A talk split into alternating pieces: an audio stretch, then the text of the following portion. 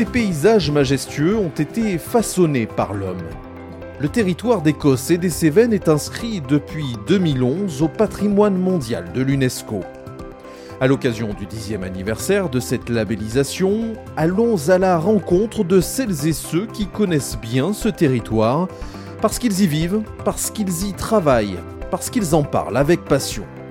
Ce podcast est réalisé par la marque de cosmétiques L'Accent, en partenariat avec Midi Libre et l'entente interdépartementale Cossé-Cévennes. Épisode 25 Le Pélardon. Moi, j'en mange tous les jours. Et je dirais même euh, deux fois par jour, quand je travaille essentiellement et quand je suis au milieu et qu'il euh, y en a un qui me tape à l'œil, j'ai du mal à résister.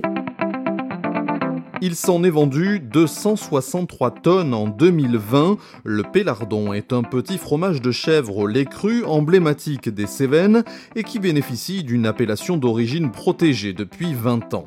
De la traite à l'affinage, sa production est issue d'un savoir-faire traditionnel. Rencontre avec Hélène Calvé-Brédoire, productrice avec son mari de Pélardon bio fermier à Bréomars, près du Vigan, et présidente du syndicat des producteurs de Pélardon. Hélène Brédoire, bonjour. Bonjour. on va parler avec vous de ce produit emblématique. Hein. C'est vrai qu'on a parlé du, de l'oignon doux, euh, on a parlé de la châtaigne, et puis cette trilogie, euh, qu'est-ce qu'elle serait finalement sans le pélardon, euh, ce célèbre fromage? Qu'est-ce qu'on peut en dire en, en, quelques mots Une présentation relativement globale dans un premier temps? Alors le pélardon, c'est un fromage de chèvre au lait cru de type lactique, à pâte molle, c'est précision technique, produit sur la zone Cévennes et les zones pastorales euh, de, des garrigues languedociennes.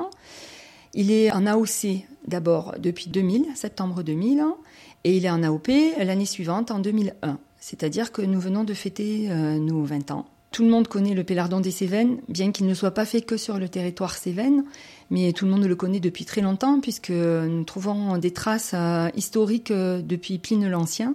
Donc c'est quand même une production euh, qui remonte à très très longtemps. Alors qui dit AOC puis AOP dit cahier des charges, des, règles à respecter, on peut l'imaginer en termes de production.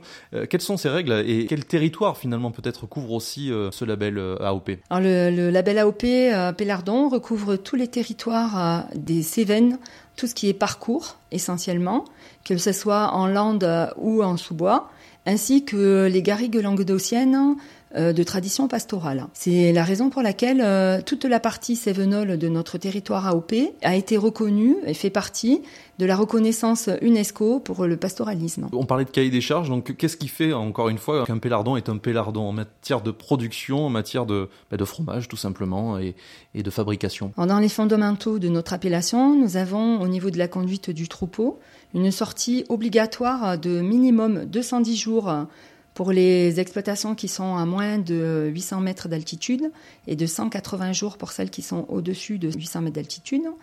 Et cette sortie, c'est la sortie des animaux sur, euh, sur le territoire, à l'extérieur, pour prélever leur alimentation ou une partie de leur alimentation suivant les saisons. De quoi est faite cette alimentation? Elle est faite euh, essentiellement de parcours, ce qui veut dire que les animaux vont prélever une végétation spontanée et naturelle.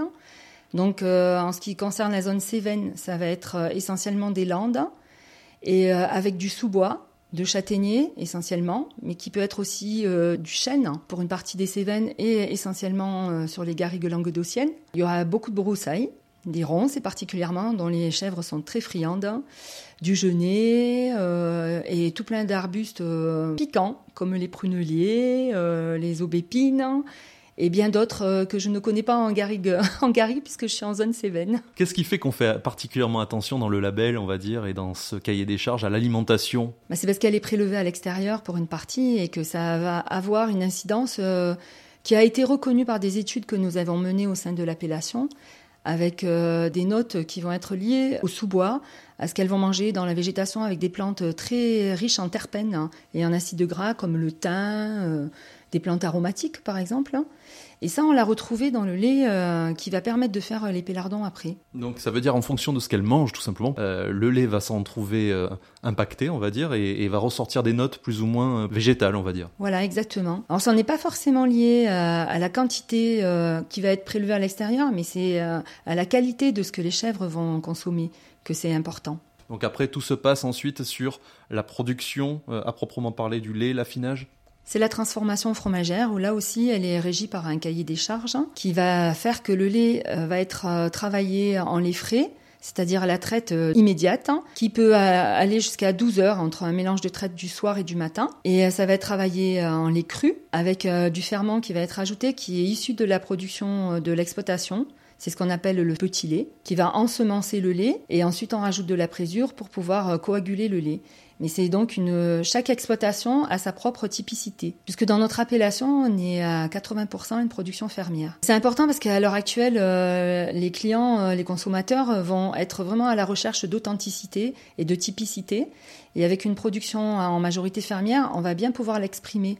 Parce que chaque ferme aura sa propre identité, même si on a tous un même cahier des charges. Il faut savoir que dans notre appellation, on a 54 producteurs fermiers, mais on a aussi 14 producteurs laitiers qui vont livrer deux entreprises qui vont transformer le lait. C'est la coopérative de Moissac en Vallée française, la fromagerie des Cévennes, et aussi une petite entreprise à l'Odève qui s'appelle euh, euh, les fromages du Salagou. il y a aussi un affineur qui va prendre des fromages euh, jeunes et qui va les affiner, des fromages qui sont issus avec le cahier des charges de l'appellation. À partir du moment où il y a la, transformation, ça c'est aussi important dans le cahier des charges. Hein. Je crois qu'il y a aussi des, durées importantes euh, avant qu'on puisse le retrouver sur les étals, au marché ou ailleurs. Oui, le, fromage de chèvre au départ euh, va être un fromage de chèvre à pâte lactique, euh, tel que je vous le disais au début.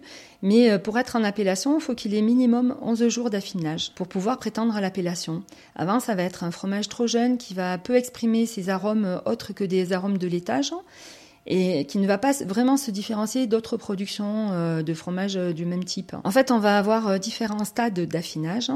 Donc on va partir du fromage de 11 jours qui va être un fromage avec un crottage jaune pâle avec parfois des moisissures bleues et qui va avoir une typicité de pâte fine, mais qui sera, qui sera onctueuse et un peu fondante dans la bouche, mais avec euh, au niveau des arômes, euh, arômes de lait, de crème de lait, euh, qui vont se développer essentiellement. Et ensuite, on va passer à un fromage plus affiné, stade crémeux, une quinzaine de jours, on va avoir une pâte beaucoup plus fondante, un croûtage qui va crémer sous crème, sous croûte, pardon, et qui va vraiment fondre dans la bouche.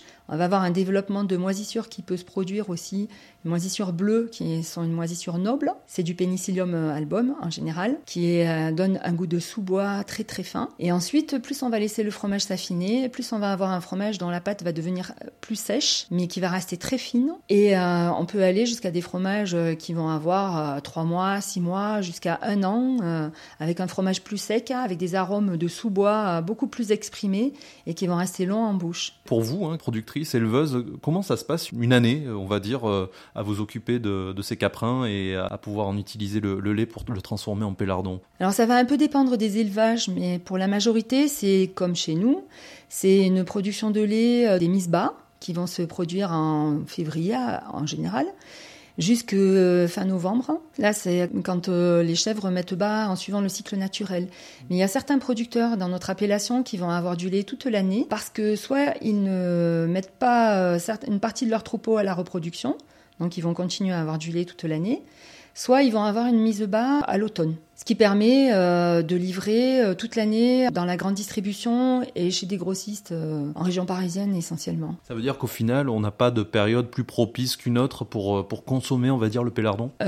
Si malgré tout, si nous faisons notre fête le printemps du pélardon au mois de mai, c'est en général parce que c'est là où il y a le pic de production chez tous les producteurs et que c'est les fromages de printemps qui sont délicieux. Quoi. Et d'autant plus qu'en été, la demande en pélardon est complètement délirante, on n'en a jamais suffisamment. On manque d'éleveurs. Il faut savoir qu'il y a une partie d'entre nous là qui vont partir à la retraite dans les dix ans qui arrivent. Et on a vraiment besoin d'installer des jeunes qui prennent soit la relève hein, sur l'exploitation existante, soit qui euh, s'installent ailleurs, euh, toujours dans la zone, en respectant le cahier des charges. Et on fait un travail là-dessus euh, important auprès des organismes de formation des jeunes. Et il faut savoir malgré tout que tous les ans, l'animatrice agrée 3-4 producteurs nouveaux sur notre appellation et c'est vraiment super. Hélène Calvé-Brédoire, vous, vous l'aimez comment ce pélardon tel quel, euh, brut euh, ou travaillé euh, Vous avez des préférences à titre personnel? Moi, j'en mange tous les jours. et je dirais même euh, deux fois par jour quand je travaille essentiellement et quand je suis au milieu et que euh, y en a un qui me tape à l'œil, j'ai du mal à résister. Hélène Calvé-Brédoire, dans le prochain épisode de ce podcast, on parlera d'art avec un lieu un petit peu particulier dans ces Cévennes.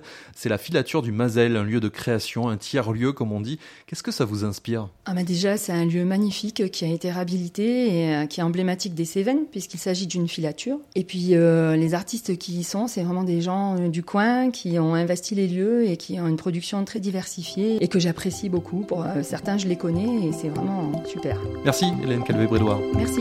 Et merci à vous d'avoir suivi cet épisode. À très bientôt pour mettre à nouveau l'accent sur l'Écosse et les Cévennes.